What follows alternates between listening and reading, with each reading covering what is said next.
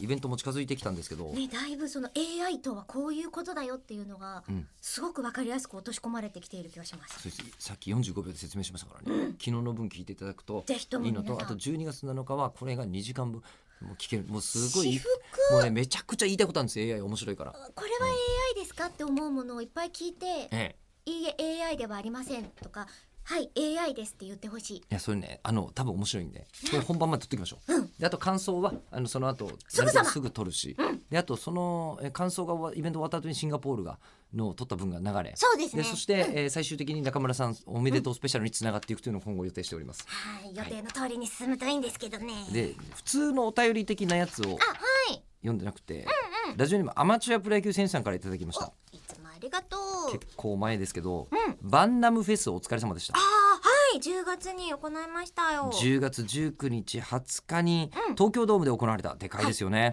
バンダイナムコエンターテインメントフェスティバルの両日の出演および2日目の MC お疲れ様でした、ありがとうございます。中村さんの「アリーナ3階席!」の掛け声で湧く客席これやられましたね。やりました。ね、はい。そして三塁側を見ながら「一塁!」という ボケまで繰り出す、めっちゃ一塁中村さんだと思ったんだもんえー本当に最高 315、えーでしたとびっく。りしたよ、えーびっくりでしたか？すごいだってわーって湧いてくれてるのに「チルーイ!」って言った瞬間ちょっとうん目は合うけどどうしようかなっていう空気と「あっちだよ!」って言ってるほん私にとって三塁だと思っていた人たちがわーってやってていそんなに中村さんって野球弱かったでしょや野球のそのホームベースがあったら間違いないですけどいやいやいやいやいやいや。いやホームベースなくたってさ。いやだけど。外野と内野が全然違うでしょうよ。でもその外野内野っていうのがライブ会場になるとわかるよわかる。わかんない。んだわってかるってば。自分がいる方がホームだと思うからなわけないっでっかてばい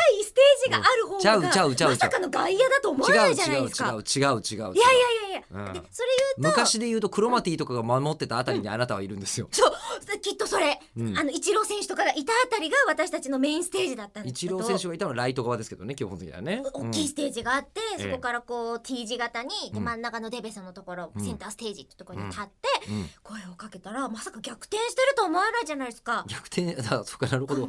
でも誰も教えてくれなかったっていうかそう。それさリハーサルとかで確認しないのそいやれそんな言うって言ってなかったから。あ思いつきで言ってるんですか？思いつきです。思いつきで言ったら一塁 MC は全部思いつきです。あそうだったのか。あんなでっかいイベントでそうなのね。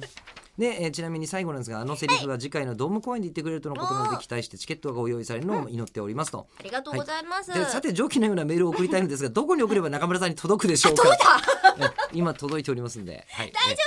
ちゃんとキャッチしたよ。え一塁大丈夫だよ